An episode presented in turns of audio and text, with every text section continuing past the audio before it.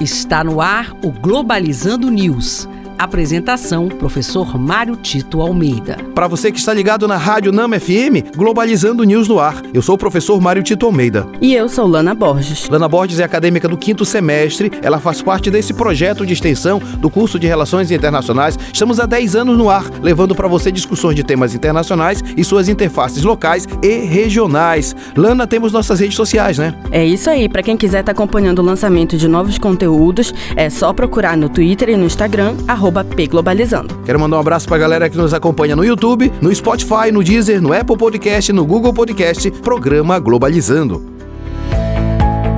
Globalizando notícia do dia. Da agência de notícias Europa Press, da Espanha. Comissão de Meio Ambiente e Indústria do Parlamento Europeu aprova medida para redução do gás metano, um dos principais gases causadores do efeito estufa, até 2030. Medida busca fortalecer obrigações dos estados. Importante destacar que essa medida acaba sendo também muito positiva no sentido de diminuir todos os impactos ambientais gerados pelo aumento ou pela diminuição, nesse caso, do efeito estufa. Porém, o mundo está muito longe ainda de alcançar uma autossuficiência nessa questão questão justamente porque o próprio sistema capitalista que envolve o mundo e suas relações acaba gerando cada vez a necessidade de produzir lucros com recursos naturais cada vez mais escassos. É importante que, mais do que pensar em medidas específicas, também pensar na mudança no sistema que rege as relações internacionais.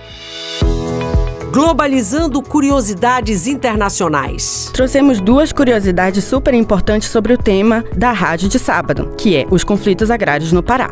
Você sabia que na região norte é onde acontecem mais conflitos no campo? Segundo estatísticas, mais da metade dos conflitos ocorridos no campo no Brasil se encontra na região norte, em sua maioria causadas pela indústria extrativista.